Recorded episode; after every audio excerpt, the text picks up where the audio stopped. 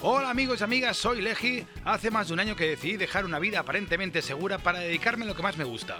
Bienvenidos a Mi Vida Siendo Músico, un podcast biográfico de lunes a jueves que se emite a las 10 de la noche sobre mi día a día intentando sobrevivir solo con mi música. Hoy, conversaciones con Joan Barranca. Hola amigos y amigas, ¿cómo estáis? Bueno, antes de empezar este podcast, que estoy muy emocionado y tengo muchas ganas de hacerlo, he de decir que el podcast de mañana también va a estar muy bien porque tengo haters, amigos y amigas, tengo haters, tengo un tipo que me está dejando unos comentarios muy duros y muy... Eh, me ha llamado millennial. Por, eh, por, el Facebook, pero hablaremos de eso mañana. Hoy tengo un podcast eh, que hace tiempo que lo quiero hacer, que, que nos está costando quedar porque Joan Barranca es una de las personas más ocupadas que conozco y yo también, así que es muy difícil quedar. Voy a decir, voy a poner un poco de antecedentes quién es Joan Barranca. Joan Barranca es, eh, si tú buscas un sinónimo de buena persona, en, en, lo que viene siendo eh, eh, Wikipedia saldrá la, fo la, foto de Joan Barranca. Joan Barranca es un currante, es un músico que vive solo de la música. De hecho, ahora nos contará un poquito eh, su vida, porque yo sé que también ha hecho algo parecido a lo mío. Bueno, yo le conocí hace mucho tiempo en, en un grupo que se llamaba De Que Van y y era un tipo que siempre estaba muy activo, siempre estaba pensando, siempre estaba invirtiendo en, en equipo. Eh, y él ahora ha montado un estudio en, en, Mataró, bueno, no sé si es en Mataró o por, por la comarca, ahora nos dirá él, que ese, creo que según me han dicho es uno de los mejores estudios que hay en, en la comarca. Eh, y tengo muchas ganas de ir allí a grabar algún día alguna cosilla. Joan, ¿qué pasa? ¿Cómo estás? ¿Qué tal? ¿Cómo estás, Alex? Muy bien, muy bien. Muy bien. Primero, muchas gracias. ¿Eh? Yo no lo he dicho, ¿eh? que sea uno de los mejores estudios de la comarca. No, pero a mí me, la, a mí me lo han dicho. ¿eh? No sé, alguien me lo dijo. Eh, que, que te lo hayan dicho es otra cosa, pero yo no lo he dicho. Hombre, claro, eso está feo. Es como decir que yo soy el mejor músico de hard pop de la historia, que es verdad, porque soy claro. el único.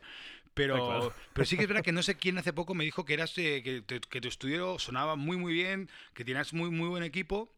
Y la verdad es que tengo muchas ganas, tío, tengo muchas ganas de ir. Joan, muchas gracias también por, eh, por, hacer esto, que yo sé que tú no eres muy de esto, y sobre todo por hacer el esfuerzo de hablar en castellano, que yo sé que te cuesta. Sí, me cuesta un poquitín, sí. Oye, bueno. Joan, cuéntame un poquito tu historia, porque yo sé que también me dijiste que tú habías dejado, bueno, tú solo estás con la música, ¿no? Con el estudio. Sí, sí, sí, solo, solo me dedico ahora mismo, solo me dedico a la música. La historia es un poco, un poco parecida a la tuya también, ¿eh? O... O sea, yo, yo estaba también, eh, yo no tenía una, una, empresa propia, pero sí estaba asalariado, digamos, uh, durante muchos, muchos años, con un trabajo fijo, uh, con un, bueno, un sueldo que estaba bien, etcétera, pero bueno, uh, por cosas de la vida, finalmente, eh, pues también lo dejé y, y bueno, y me, y me, me, tiré de cabeza a, a intentar vivir de la música, que no es fácil. Claro, porque tú solo, o sea, ahora, ahora solo vives y estás con el estudio, ¿no? ¿O también estás como músico? No, también trabajo de músico. O claro. sea, también, uh, bueno, trabajo como músico de sesión, como músico de directo, bueno, a un poquitín de todo. ¿no? Joder, qué guay. Oye, eh, eh, te he llamado porque recuerdo cuando, cuando hice el podcast de cuánto vale un disco, eh, sí. me acuerdo que tú me contestaste y dijiste, eso no, eso, eso. Yo, yo discrepo en algunas cosas y me parece genial porque, porque claro, no, no, porque es, es, eso es Discrepo interesante. amistosamente siempre, ¿eh? No, no, no, pero no, pero es que está muy bien porque, porque es verdad que un disco puede valer lo que quieras. De hecho, yo recuerdo que en el podcast dije yo, un disco puede valer lo que quieras. Entonces, al final, sí que es verdad que yo pongo unos, eh, bueno, si verá por mi experiencia, por lo que veo en mi entorno y aquí en Madrid, pero de hecho hubo gente también que me hizo comentarios sobre ese podcast, ¿no? Que dijo, ostras, es interesante, tal y cual, me parece demasiado. Tal, tal. Eh, de hecho hubo alguien que también me dijo que le parecía que era, que era poco. Digo, joder, macho, pues no sé qué discos haces tú también, porque a mí me parece que es muchísimo. Pero va, vamos a hacer un repaso. Porque, o sea, tú recuerdas, eh, claro, yo los. Eh, el, el, precio que yo trabajo, o sea, bueno, uh -huh. claro, es, era una cosa como un poco los, los, mercados que están aquí en Madrid. Sí que es verdad que en Madrid un estudio eh, salen, o sea, un estudio de decente, ¿eh? pero de hecho yo creo que, que, el tuyo tienes un estudio que es la hostia y también depende mucho de la, de la competencia que tengas al lado, ¿no? Por aquí hay estudios bueno, en Madrid que te valen 300 la jornada y otros que te valen 120 o 100.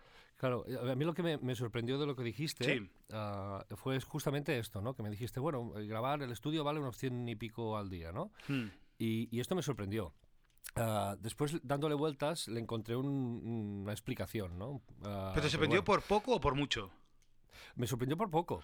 Claro, a, pero, por pero poco. a partir de eso, ¿sabes? A partir, a partir de eso, pero sí, sí, sí, dime, dime. Sí, sí, sí, sí. Me sorprendió por poco porque, claro, uh, bueno, no es que vaya a hacer una defensa de, de, del gremio, ni, ni, mucho menos, ¿no? Pero simplemente te doy un poco mi opinión. Por favor, sí, sí.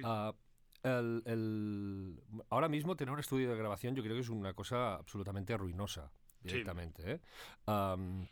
más que nada porque hay una inversión inicial brutal Ah, siempre estamos hablando de un estudio profesional, ¿eh? un estudio que cumple todos los requisitos eh, que se, necesitan para, para, dar un, para hacer un trabajo absolutamente profesional. O sea, me estoy refiriendo a una inversión en cuanto a acústica, ah, en cuanto a material, en cuanto a equipo, etcétera, trabajando con material y con una acústica ah, profesional, una acústica que puede que debería estar certificada además, ¿no? que debería estar medida y certificada, etcétera, etcétera.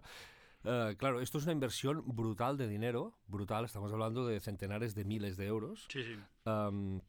y, claro, uh, a nivel rentabilidad, uh, no, no, no, me encaja. O sea, que no me encaja que. Porque además, esto, además los estudios tienen un mantenimiento también. O sea, los equipos, pues bueno, se tienen que ir manteniendo, se tienen que ir cambiando, se tienen que hacer cosas.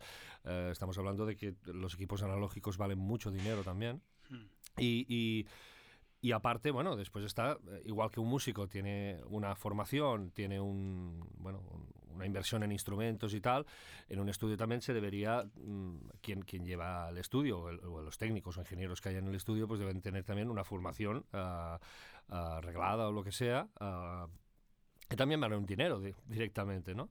Por eso mm, me pareció muy poco. De hecho, el estándar de estudios que yo conozco, mm, bueno, la tarifa es bastante más elevada. ¿No? Ah, ¿Y eso qué, provoca? Provoca pues que directamente muchos de los estudios, como yo por ejemplo, no grabemos grupos porque no es rentable, por ejemplo, ¿no? Claro. Es una cosa que no sale absolutamente rentable. Pero ¿cuál, es la tarifa en Barcelona? Más o menos. Depende, Depende, depende. Puede estar variando, ¿eh? pero ah, eh, aquí hay tarifas desde uh, la jornada 350, 500 o 600 euros. Claro, es que, claro pues yo creo, yo creo, que también es por comunidad, porque sí que es verdad que aquí en Madrid eh, es verdad que hay muchos estudios, pero ahí te encuentras estudios muy buenos por 120 y después también suben, pero nunca, no suelen pasar de 300 la jornada.